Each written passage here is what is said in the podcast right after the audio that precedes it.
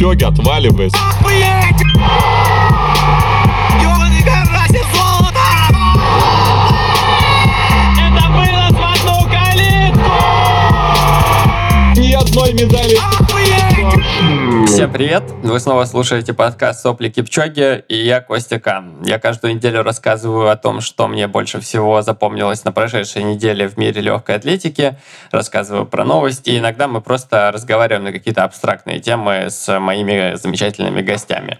Прежде чем начать выпуск, хочу сказать спасибо всем, кто на прошлой э, неделе шерил э, «Сопли Кипчоги» у себя в соцсетях, рассказывал про них своим друзьям. Здорово, ребята, это классно. Мы тут с Антохой на, прошлой неделе в конце посмотрели статистику, и, в общем-то, достаточно неплохо. То есть э, сейчас э, выпуски в среднем Хотя я не знаю, нет, вот это вот совершенно мне непонятно, поскольку человек слушает выпуски, но в целом, например, на Яндекс Музыке число подписчиков на этой неделе перевалило за тысячу человек, и это, мне кажется, классный показатель. е Чё? Я этого ждал. Я радуюсь, Грища. Это прям знаковый для меня. Считаю, что для такого нишевого подкаста, как «Сопли Кипчоги», это очень хорошие цифры, и спасибо, ребята, что вы с нами. Вот. а На этой неделе будет достаточно много новостей, потому что Потому что что? Уже у нас середина февраля, в Европе вовсю начинаются большие топовые старты, плюс у нас вовсю идет э, зимний сезон, осталось всего две недели до чемпионата мира, который пройдет в Глазго, а это значит, что на этой неделе по всему миру начались э, отборочные чемпионаты национальные перед чемпионатом мира, там Нидерланды, США, Испания, все вот эти вот большие страны проводили свои чемпионаты, Франция в том числе, и было много всяких интересных результатов. Попробуем сегодня не забыть э, никого и поговорить о самых э, главных э, вещах, которые на этой неделе произошли.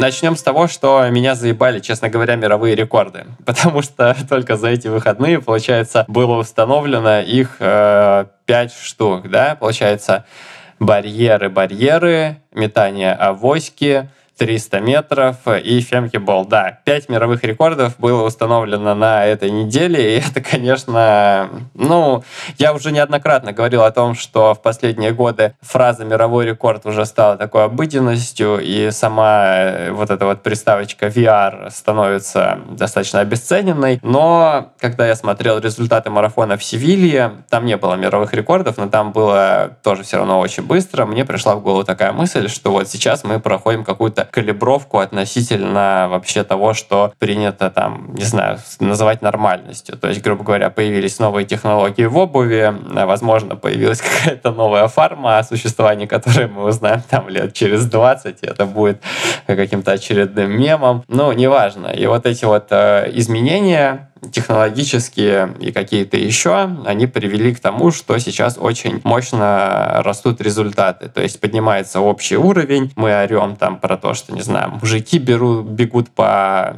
полторашку там из трех тридцати по пять, по шесть человек на одном старте, там никого не удивишь уже, не знаю, пятерка из 14-30 у девчонок и все такое. Мысль, которая пришла мне в голову, заключается в том, что вот мы действительно сейчас калибруемся, нужно, не знаю, там пожить еще годик, полтора-два в таком режиме, когда переосмысляется понятие нормальности, и вот когда там полторашка, не знаю, за 3.30 станет для мужиков каким-то проходным делом, все вот устаканится, и тогда мы снова на такой вот, на плато нормальности месте выйдем и на нем будем там мутиться до того, как опять кто-нибудь э, придумает э, невероятно новую технологию или что-нибудь э, еще не случится. Так что пока что, скажем так, терпим все эти мировые рекорды и просто наслаждаемся быстрыми результатами. Давайте начнем, наверное, тогда с чемпионата США, потому что я думаю, что это был самый громкий чемпионат э, прошедшей недели. Что хочется сказать? Во-первых, там было установлено два мировых рекорда. Грант Холлоуэй снял 2 сотых секунды со своего же рекорда на 60 метров с барьерами. Напомню, что у Холлоуэя фантастическая серия побед длится аж с 2014 года в индоре, ну или на шорт-треке. Блин, я не знаю, мне вообще кажется, что надо просто положить хуй на вот эти вот формальности скорость и называть индор индором, потому что шорт-трек режет ухо. Либо там тоже на плато нормальности, когда выйдем, тогда и перейдем к шорт-треку. В общем, Грант Холлоуэй на зимних стартах не проигрывал с 2014 года, но он является рекордсменом мира, и он, получается, является и экс-рекордсменом мира. Вот, значит, 7.27 Фламинго дал, и было это, как обычно, красиво, потому что ты смотришь, когда на этого парня, блин, ну, я сначала все думал, какой фламинго, фламинго, фламинго, фламинго, а потом я как бы начал уже прикидывать хуй к носу и смотрю, что вот, ну, вот у него ноги непропорционально длинные относительно туловища, ну вот прям реально как у фламинго. И ты на него смотришь, знаешь, блин, ну с такими ногами только реально через барьеры и скакать. Так что вот, э, посмотрите где-нибудь вообще какие-нибудь его забеги, если никогда не видели, Гранд Холловый, просто вбейте в YouTube и увидите, как он штампует. Ну, это, конечно, poetry in motion, как говорится, очень красиво красиво все, очень технично. Причем а, Грант Холлоуэй, конечно, вряд ли был удивлен своему мировому рекорду, потому что в последние годы он чуть ли не каждый свой старт, как Дюплантис, наверное, превращает в тайм-триал. И вот э, неделю назад или полторы где-то он набежал в Льевине, во Франции, пробежал там 7.32. Это было на 3 сотых медленнее, чем мировой рекорд, но после своего забега он сказал, что надо немножко поработать над стартом, и если все получится собрать, то будет э, хороший результат. И получается, что за недельку он собрался, быстренько разбежался, и, пожалуйста, вот вам и мировой рекорд. При этом э, занятно, что Гранд Холловый бежал только в полуфинале. На финал он уже не пошел, не, не стал выступать там, пробежал по мировому и пошел чилить. Так-то Гранд Холловый является действующим чемпионом мира в 60 э, метров на барьерах, поэтому у него есть автоматическая квалификация на чемпионат мира в Глазго, ему не нужно отбираться на чемпионате США, поэтому он приехал просто в Альбукерке и, скажем так, засвидетельствовал свое почтение перед э, USATF. У них э, правило есть такое, что если ты являешься действующим чемпионом мира, то тебе надо просто приехать на чемпионат э, США, показать, что ты здоров, как бы просто, ну, можешь просто, не знаю, даже выйти на старт и, не знаю, не добегать, наверное. Вот. Этим, собственно, Грант Холлоуэй и занялся. И второй мировой рекорд, он был повторен. На самом деле его не установили. Тия Джонс тоже 60 метров с барьерами замочила. 7.67 показала результат. Повторила рекорд Чарльтон, которому там буквально неделька, так что все очень быстро происходит, все очень быстро меняется в современном мире спринта, и я думаю, что летний сезон будет вообще просто ураганом, учитывая то, как все разбегиваются, как спринтеры набирают форму. Мировые рекорды, это, конечно, все прикольно, но, пожалуй, главным событием чемпионата США был финал мужской 60-метровки, где схлестнулись Ноа Лайлс и Кристиан Колман. Вот. Это было очень интересно с точки зрения того, чтобы отследить прогресс Лайлса, потому что, напомню, Кристиан Колман является чемпионом мира в помещении на 60 метров с барьерами и обладателем одного из самых быстрых, самых реактивных стартов. То есть вот когда смотришь, как вот этот грибок вылетает из колодок, ты думаешь, блин, нихуя себе Марио, просто это, это реально нечто. Он э, бамс, и вот он уже там, как будто у него телепорт срабатывает, и поэтому во многом Кристиан Колман является обладателем мирового рекорда на 60 э, метров э, в indoor е, а Ноа Лайлс это вот человек, который был раньше известен как э, лучший бегун на 200 метров современности. Ноа Лайлс, он же такой мечтатель, ему природа дала способность бежать быстро 200 метров, но ему этого мало. Он хотел еще, хотел еще, и вот два года назад он решил забуриться в манеж на зиму для того, чтобы ускорить себя на старте. То есть у него очень быстрая финишная скорость, с этим вообще никто э, побороться не может. И когда ты смотришь какие-то его забеги на 200 метров, он может проиграть кому-то старт, но вот вторая половина — это все, это похороны. Он на ней накроет кого угодно, и неспроста у него личный рекорд 19.31. Один из самых быстрых результатов в истории какой там, второй, третий, четвертый, точно не помню, но не суть важно. И Лайлсу мало было двухсотки, он решил, что ему нужна еще и сотка тоже, а на сотке, конечно, он уже не может так рассчитывать на свою финишную скорость, нужно было работать над стартом. И вот два года назад, в 2022 году, он впервые провел полноценный сезон в манежу и очень здорово прокачался. То есть вот в первом сезоне он пробежал там э, 9.55, показал результат 19.31. Во втором сезоне он еще улучшил личный рекорд, там что-то типа до 9.50. И в прошлом году, я думаю, все помнят, он э, взял тройное золото на чемпионате мира, выиграл сотку, выиграл 200, выиграл 4 постов в составе сборной США.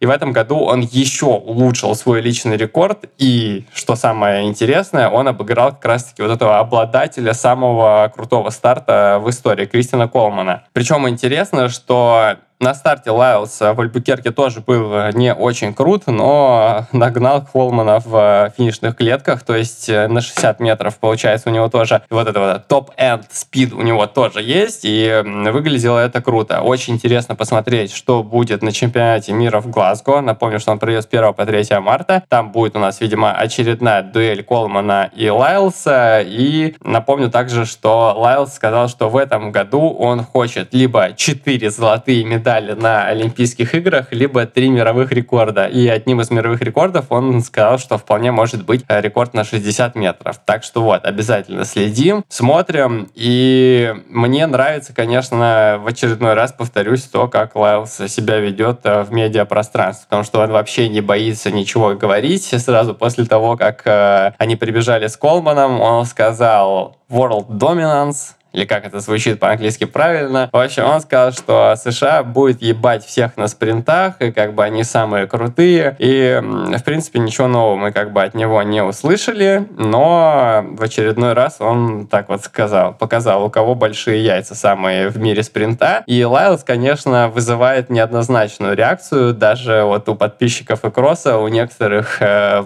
происходит возгорание, они пишут, что вот там, типа, чувак, чувак там много о себе говорит, но, блин, он как много говорит, так и много делает, и Лайлс это вот реально один из э, главных двигателей прогресса легкой атлетики, я считаю, прямо сейчас. Эм, очень круто, что такой чувак есть. Вот, при этом что касается чемпионата США, он э, не пользовался какой-то очень большой популярностью среди топовых американских э, средневеков и бегунов на длинные дистанции. То есть, если смотреть по результатам, из тех, э, кто засветился, это Ярод Нугус, обладатель рекорда Америки в беге на милю в Эндоре. Он выиграл трешку, там результат был совсем посредственный, 7.55 всего лишь показал, но это был бег на место, ему нужно было просто отобраться в Глазго. Это Хопс Кеслер, который занял второе место, тоже очень э, быстрый паренек, интересный, ему всего лишь 20 лет, это его первая сборная США. Э, посмотрим, что с ним будет в Глазго тоже в тактических бегах. И вот э, Кол Хокер. Кол Хокер выиграл мужскую полторашку, Кол Хокер э, очень крутой чувак. Он был на последних глобалах в топ-10, шестое место на Олимпийских играх Токио занял и седьмое место на чемпионате мира в Будапешта. Вот, он э, очень грамотный тактик, и что касается тактики, то это очень важно, когда у нас действие происходит в манеже, потому что здесь больше виражей, здесь меньше пространства для маневра, и поэтому здесь нужно прям быть очень четким чуваком. И Хокер показал в финале полторашки на чемпионате США, что он прям очень хорош в этом, что башка у него работает как надо, и сразу все заговорили о том, что у него прекрасные шансы на медаль в Глазго, особенно учитывая то, что там, скорее всего, не будет ни Джоша Кера, ни Джейка Уайтмана, ни как зовут этого парня из Норвегии якобы Ингебригтсона, вот. Вообще всех этих ребят не будет, и у Хокера реально наконец-то есть шанс на медаль Глобала. В остальном, как бы, большого количества звезд не было, и вот э, есть хороший пример в виде Гранта Фишера, да. Грант Фишер — это чувак с десяткой 26-33 и пятеркой из 13 минут, экс-рекордсмен Америки в беге на 5000 метров в Индоре. И вот Грант Фишер, например, вместо того, чтобы поехать в Альбукерку и зарубиться там на трешке, поехал э, в излюбленное место для тайм-триалов американских Бостон Юниверсити, Манеж, вот этот вот знаменитый, и пробежал там пятак за 12.51. Вот так вот чувак просто забурился в манежик. Спустя неделю после того, как установил рекорд э, США на двух милях. Напомню, что он на Millrose Games э, вез Джоша Кера всю дорогу, потом Кер его на 300 метров последний накрыл. Тем не менее, Фишер пробежал очень круто. И вот спустя неделю, после того, как он пробежал по ходу двухмильника тройку в район там 7.30, он пробежал еще пятак 12.51. Ему не хватило несколько десятых до рекорда Вуди Кинкейда, но это вообще-то уже пятый sub-13 в карьере Фишера. То есть, представляете, какие вот э, времена, да, у нас тут за несколько лет чуваки молодые, Фишеру там 26 или 24 года всего, и вот он уже 5 результатов из 13 минут показал. И еще, наверное, хочется вам рассказать про то, что Грант Фишер был некогда одной из самых больших звезд Bowerman Track Club, но в прошлом году, в конце года, он э, ушел от Джерри Шумахера и теперь тренируется вне клуба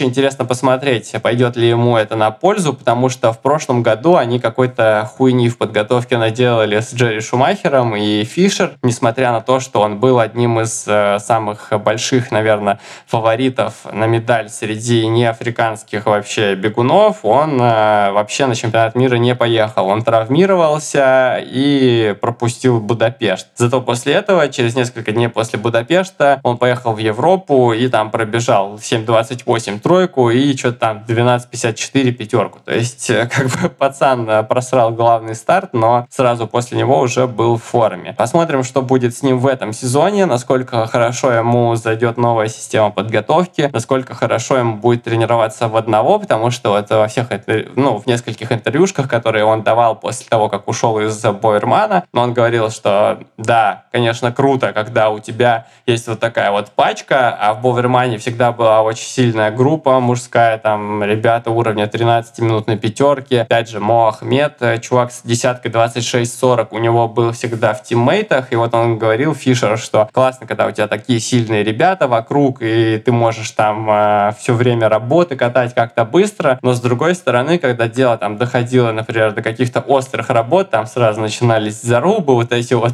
помирания, и э, иногда ты просто перепахивал. То есть сейчас он полностью зависит э, сам от себя, никто его не раззадоривает, и, возможно, это даст ему какие-то плоды. Также напомню, что Гранд Фишер тоже был очень близок э, к медалям на чемпионате мира. То ли четвертым, то ли пятым он э, был в финале Олимпийских игр на десятке, так что в этом году надежды у него очень большие, и вот парень, видимо, решил что-то поменять в своей жизни перед очередным Олимпийским годом так сказать, э, сыграть на максах.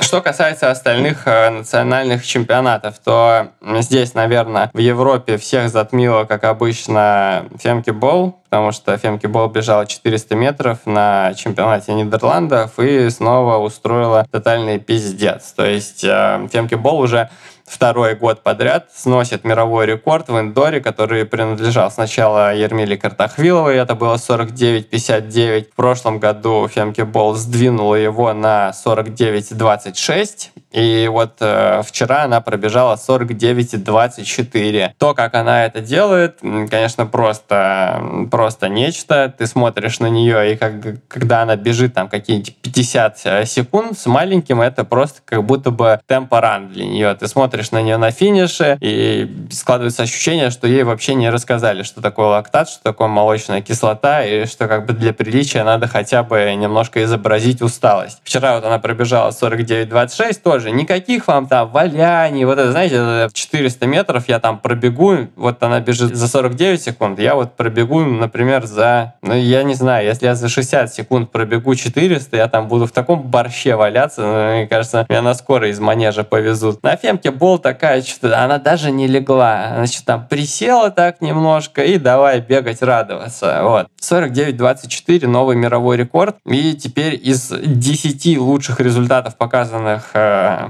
в Индоре 4 принадлежат ей. Ну, как бы, как бы да, как бы да, как бы да. Интересно, что еще она покажет э, до конца зимнего сезона, но Напомню, что главная специализация Фемки — это бег на 400 метров с барьерами, и мы, конечно же, ждем ее в летнем сезоне. В прошлом году Сидни Маклафлин не выступала летом практически из-за травмы, и Фемке просто спокойненько доминировала и унижала соперниц. Вот э, хочется уже, чтобы она, будучи в такой э, звенящей форме, столкнулась наконец-то с Маклафлин Леврони. И что еще хочется сказать? Что еще хочется сказать по поводу их противостояния? Вот э, каждый год последние наблюдаешь за тем, как Бол много соревнуется зимой, постоянно выступает, бегает, там сносит какие-то рекорды, бежит по 49 секунд в 400 а Маклафлин в это время, значит, какие-то книжки выпускает, каких-то роликах снимается. И вообще, опять же, да, если смотреть в целом по сезону, как они по-разному выступают, то есть Бол просто постоянно хуярит там 200, 400, 400 с барьерами туда-сюда, э, выступает, собирает старт, ну прям хаслит конкретно, а Маклафлин чисто точечно там какое-нибудь открытие сезона, потом чемпионат США, потом чемпионат мира, и может быть там, если что-нибудь при каком-нибудь уникальном течении обстоятельств она может выступить на каком-нибудь европейском старте. То есть вот она не очень любит выбираться за пределы США, она не любит вот эти летать перелеты здоровенные, фантастические, и интересно. Интересно, что вот такие вот разные персонажи, но обе очень быстро бегут. И мы, конечно же, ждем э, обеих здоровыми в летнем сезоне. Это чемпионат Нидерландов. Я так понимаю, там вторая Чувиха тоже не так уж э, сильно отстала от нее и тоже как будто не так сильно устала. То есть, может, это в Нидерландах какая-то особая школа легкой атлетики? Ну, а вторая чувиха, Лике Клавер, она все никак не пробьет 50-секундный, 50-секундный рубеж в манеже. Ну, понятное дело, вот ты смотришь на них, две такие разные девчонки, просто капец. То есть Клавер, она прям такая, ну, это ближе к спринтерше по телосложению, и бег у нее такой мощный очень, а Бол такая, ближе к какой-то, не знаю, 800-метровичке, такая легенькая, и смотришь, она одна спринтует, вторая как будто бы катит. И, ну, я не знаю, с чем а, сравнить вот такую штуку, но просто недавно мне Женя, teammate мой, Префонтейн скинул reels, где Фемке делает упражнения в э, качалке, блять, ну это просто нечто. Ты так посмотришь, какие-то прыжки со штангами, какие-то бесконечные выпады, ну, думаешь, блин, ну как с таким вот э, сетом ОФП не побежать быстро? Я не знаю, в чем феномен э, вот этих нидерландских бегуней на длинном спринте, что они там делают. Я, кстати, даже не знаю, если честно, в какой группе тренируется Лики Клавер. Я на нее не подписан, потому что боюсь, ну, как бы страшно. Я просто все время смотрю, когда на таких девчонок, думаю, блин, а вот если мы в метро с ней зарубимся за место в час пик, она же меня просто отпиздит там на глазах у всего вагона, я поэтому на нее не подписываюсь и особо за ее жизнью не слежу. Но напомню, что Фемке Бол, Лики Клавер, кстати, торчит э, золотишко чемпионата мира в эстафете. Это вот э, они же в прошлом году, она Фемке Бол наебнулась. Короче, про Лики Клавер э, мне сказать особо нечего, разве что немножко ее жалко, потому что она, будучи тоже обладательницей оранжевого паспорта, меркнет на фоне Фемки Бол. Что еще касается длинных спринтов, раз мы заговорили об этом, то у нас был еще один мировой рекорд его установил Летсилет Тебога. Это один из самых сейчас горячих спринтеров, э, молодых. Установил мировой рекорд в беге на 300 метров. Бежал он э, там где-то у себя в э, экзотической стране, на улице, по стадиону. Все у него там было замечательно. Показал он результат 30-69.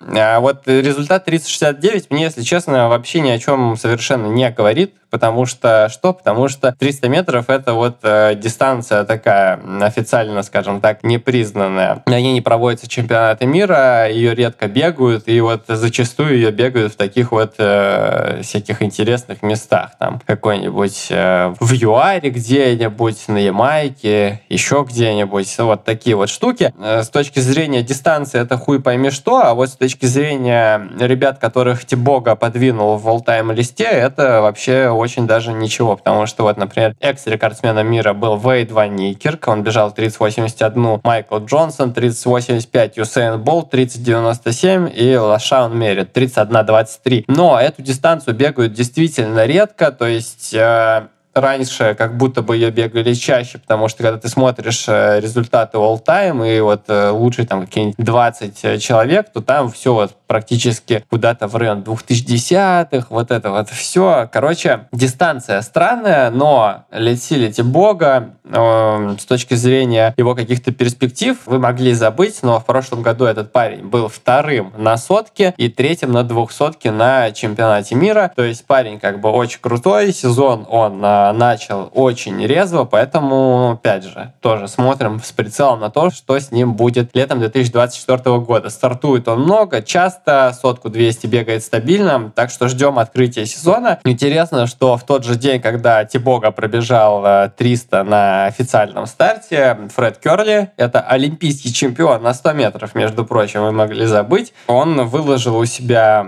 в соцсетях видос, как он бежит те же самые 30 метров. 300. Но там как бы не было официального хронометража, там все снималось с руки, и получилось что-то в районе 31-50. То есть, если попытаться воткнуть его в all-time топ-лист, это было, ну, хер пойми где. Но, опять же, это было не на соревнованиях, это было скорее так.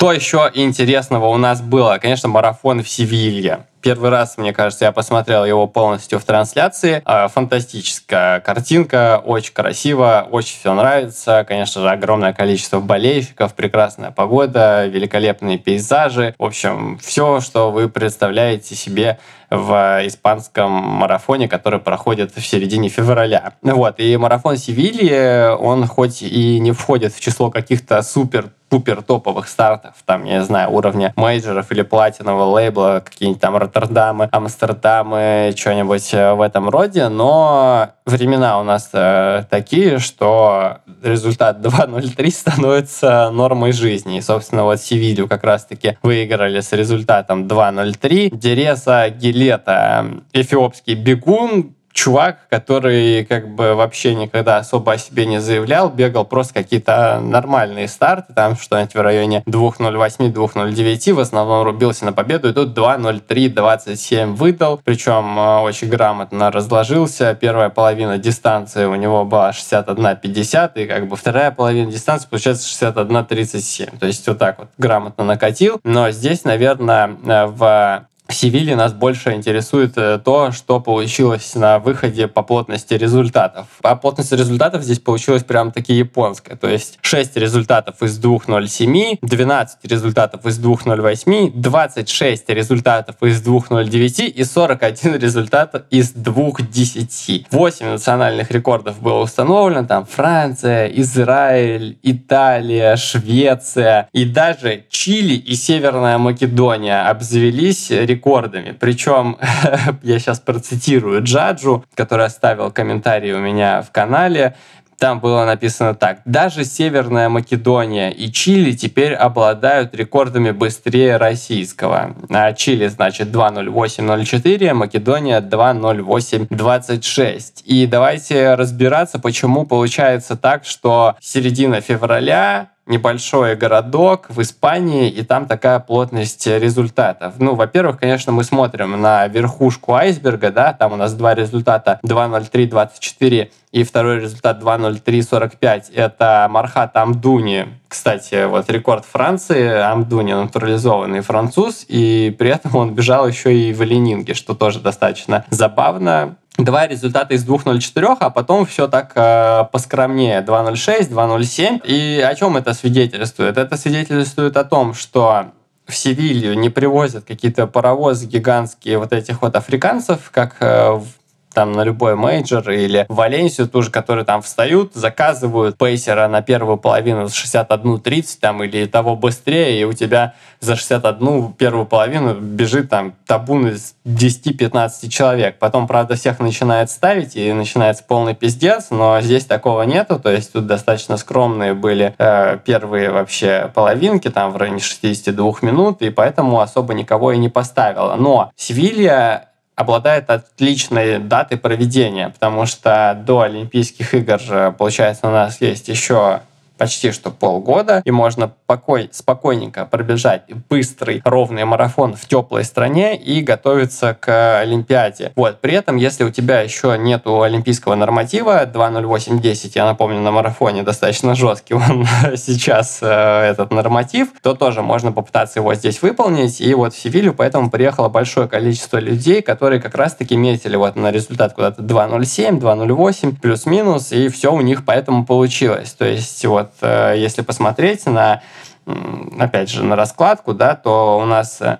в коридор 207-209 уложились аж 20 человек. И вот, например, там были некоторые люди, которые впервые, собственно, эти нормативы и выполнили. Например, вот канадец Рори Линк Леттер, который пробежал 2.08.01 и вообще виртуозно разложился на две ровные половинки. И что касается еще вот этих олимпийских нормативов э, и их выполнения, надо сказать, что Севилья на самом деле здорово кое-кому поднасрала. Потому что, как я говорил, на Олимпиаду можно отобрать отобраться было прямым способом, то есть выполнил норматив и прошел национальный отбор, а можно было пройти национальный отбор и сидеть, смотреть, э, попадаешь ли ты по рейтингу. Рейтинговая система есть э, такая World Athletics, она называется Road to Paris, там составляется вот так вот список всех э, чуваков, которые бежали марафон, у кого сколько очков, и вот э, в конце э, квалификационного периода будет э, совершен отсев, то есть выкинут из этого рейтинга тех чуваков, которые напрямую выполнили норматив и будут смотреть по квалификационным очкам. И вот, например, если отмотать чуть-чуть времени и посмотреть на чемпионат США, на отборочный по марафону, там э, чувак, который прибежал третьим, Лео Карир, он как раз-таки норматива не имеет, но он а, находился достаточно высоко в рейтинге. А сейчас в Севиле там всякие чилийцы, северные македонцы,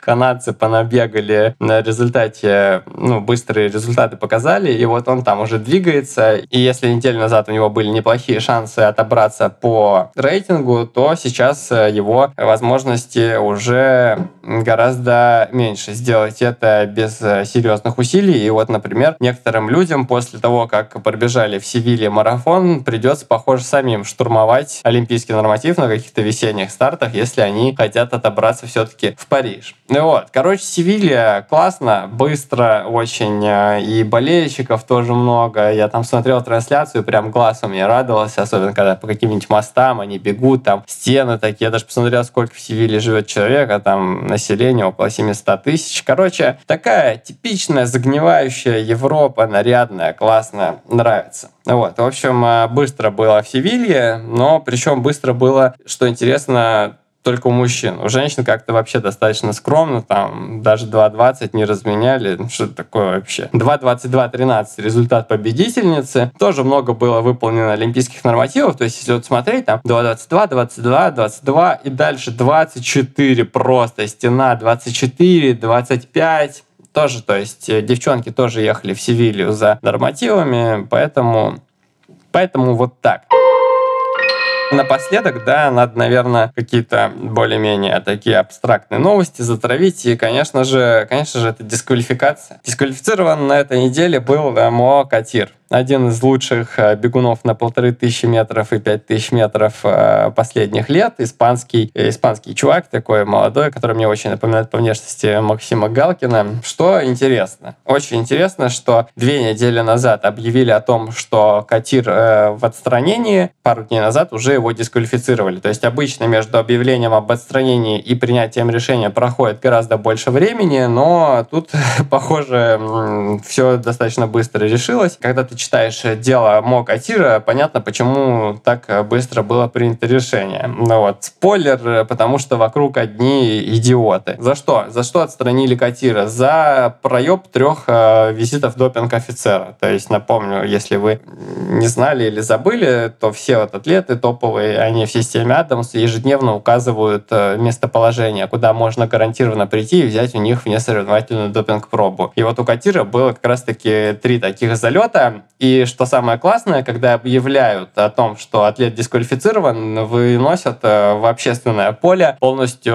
э, решение. И там можно почитать вообще за что и почему ему дали пиздюлей. И там, конечно, просто шедевр, я, блядь, не знаю. Но это я, я всегда говорю, что если ты залетел на трех флажках, то ты либо просто конченый кретин, просто пиздец, идиот, блядь, самый тупой нахуй человек на свете, либо ты хочешь э, всех наебать. Потому что, как мы обсуждали в, том, э, в прошлом выпуске, гораздо легче получить два года отстранения, там, если ты гарантированно знаешь, что к тебе сегодня придут, а у тебя там какая-то форма запрещенная не выветрилась, легче получить флажок, чем потом у тебя эту форму найдут, и ты получишь бан там на 4 года, например, да, за какую-нибудь, ну, не знаю, там, за эпошку или за тестостерон какой-нибудь, ну, за, за вот простые самые такие классические вещи.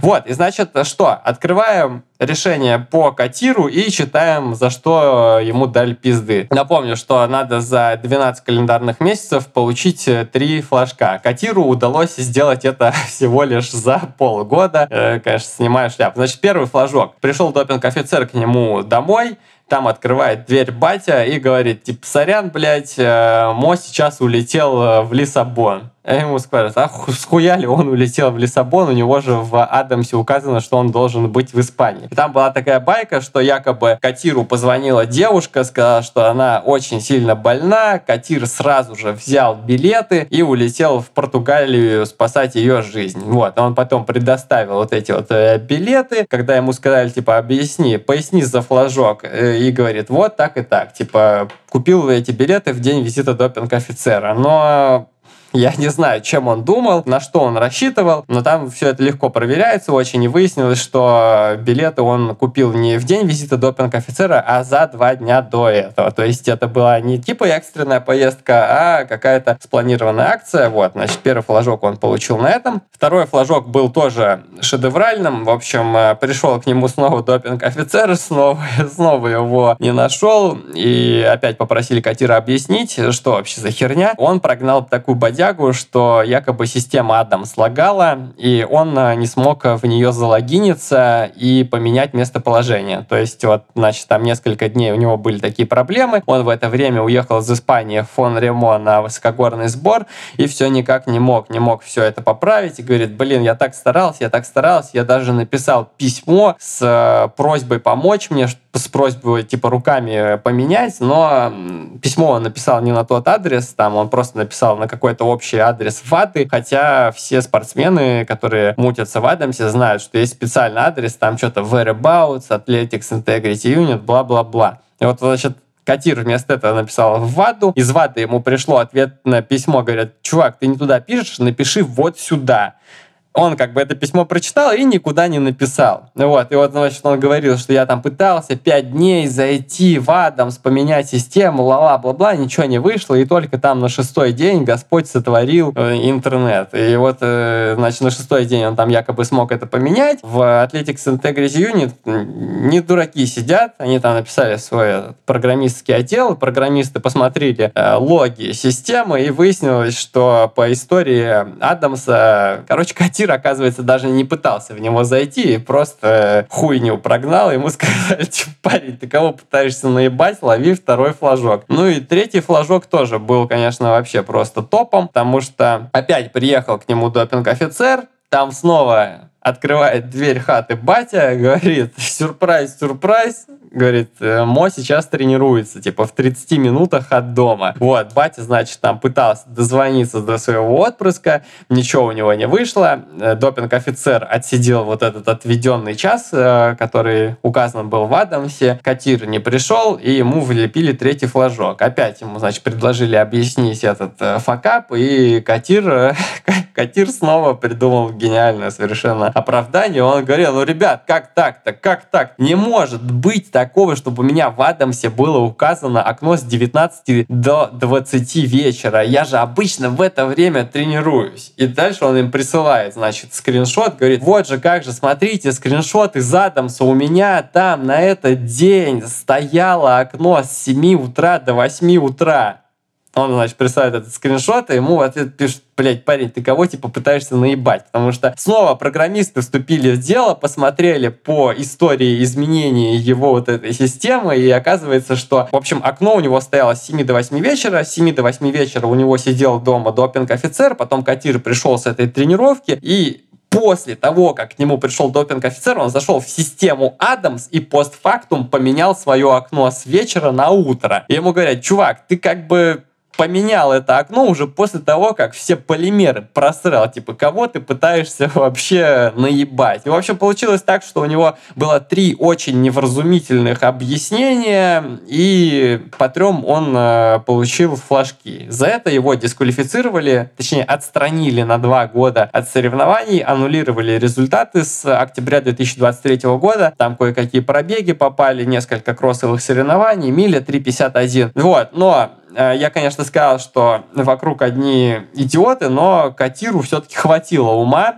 признать э, вот эти санкции, потому что после того, как по тебе выносят решение, ты можешь его еще обжаловать. Но поскольку его в пух и прах разнесли с его дешевыми галимыми объяснениями, он сказал, типа, да, ребята, каюсь и принимаю всю эту строгость э, закона.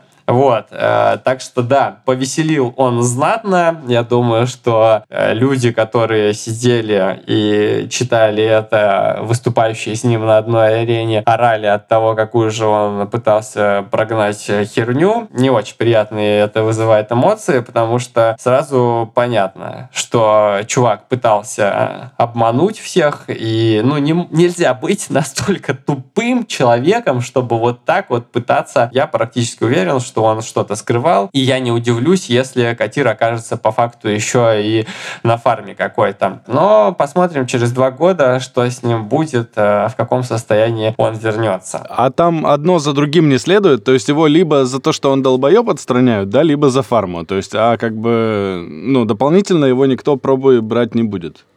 Или проверять как-то его пробы. Ну, если бы просто отстраняли за то, что долбоеб, то у нас бы очень много, на самом деле, людей уже было бы отстранено. Вот, а так, да, так, ну, он остается в пуле тестирования, к нему будут э, по-прежнему ходить допинг-офицеры, брать у него внесоревновательные пробы. И если он там второй раз э, обосрется на допинг-контроле, то уже будут более жесткие санкции к нему применены. Но видишь, как бы проблема в том, что у него не было грязных проб. То есть у него были вот эти вот косяки, и мы здесь можем додумывать все, что угодно, что он специально получал эти флажки для того, чтобы его не спалили там на какой-нибудь вообще жести, но это лишь наши додумки. То есть они выглядят, конечно ну, же... Ну это как бы так и выглядит. Да, конечно, это выглядит очень логичным, но вот это, знаешь, там какая-то презумпция невиновности.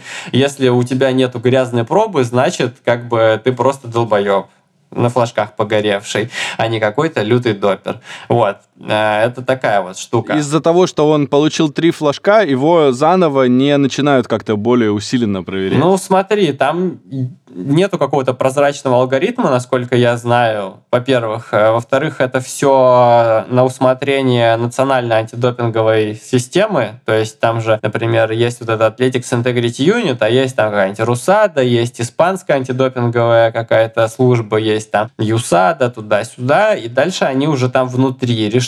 Не знаю, может быть, кто-то настучит на него, может быть, будут писать на него какие-то репорты, типа, а, давайте проверяйте Катира чаще, чаще, чаще. И э, это тоже логично звучит, что после того, как ты погорел на трех флажках, как бы у тебя там особый приоритет перед допинг-офицерами, потому что тоже, да, у Испании же сейчас э, зона турбулентности началась в сфере антидопинга огромная, что там хуйни их наделала антидопинговая организация, вот, то есть совершенно неизвестно, что там будет, но очень часто как бы к чувакам, которые, во-первых, бегут очень быстро, а во-вторых, которые с такой неоднозначной репутацией, к ним, конечно, пристальное внимание, как правило, приковывается. Поэтому, да, возможно, его будут тестировать чаще. Но об этом мы не узнаем, потому что вся информация вот эта по антидопинговому тестированию, она обычно под закрытыми какими-то дверьми держится. То есть тут либо какие-то атлеты сами решают показать, что вот там, смотрите, мы чистые, либо уже как-то все всплывает бывает случайным образом. Чуть больше двух недель остается до забега, где ты будешь покорять тысячу метров. Как твое настроение? Да, блин, вот это на самом деле так себе. Потому что я последние четыре дня в какой-то хворе нахожусь. И не знаю, то ли я переутомился, то ли я что-то просто приболел. И я вот в пятницу не сделал работу. И вчера что-то как-то побегал так полусомнительно, так что хер знает. У нас на следующей неделе должна быть прикидка в среду, но посмотрим, что там Качела скажет на этот счет. Так что да, все было заебись, все было заебись, но вот что-то последние четыре дня меня подкосили. Неприятно. Поэтому прогнозов нету. Все, больше у меня заготовочек нет. Поэтому пишем прощание. Прощение, простите меня, пожалуйста, что я снова занял час вашего времени никому не нужными новостями про легкую атлетику. Вот, а вообще, да, все, это новости на сегодня все. На самом деле, можно было чуть-чуть побольше потрепаться, но у Антохи дела домашние, а мы очень уважаем чужое время, особенно время такого уважаемого человека, который монтирует этот подкаст. Вы слушали «Сопли Кипчоки». Еще раз э, попрошу вас э, рассказать об этом подкасте, если вам нравится он, если вы думаете, что вашим друзьям понравится в соцсетях своих, э, поставьте нам оценку, напишите комментарий, если это позволяет платформа, на которой вы нас слушаете. С вами был я, Костя Кан. Этот эпизод смонтировал Антон Смирнов, а музыку к нему написал замечательный человек Тимофей Пастухов. Всем пока и услышимся через неделю.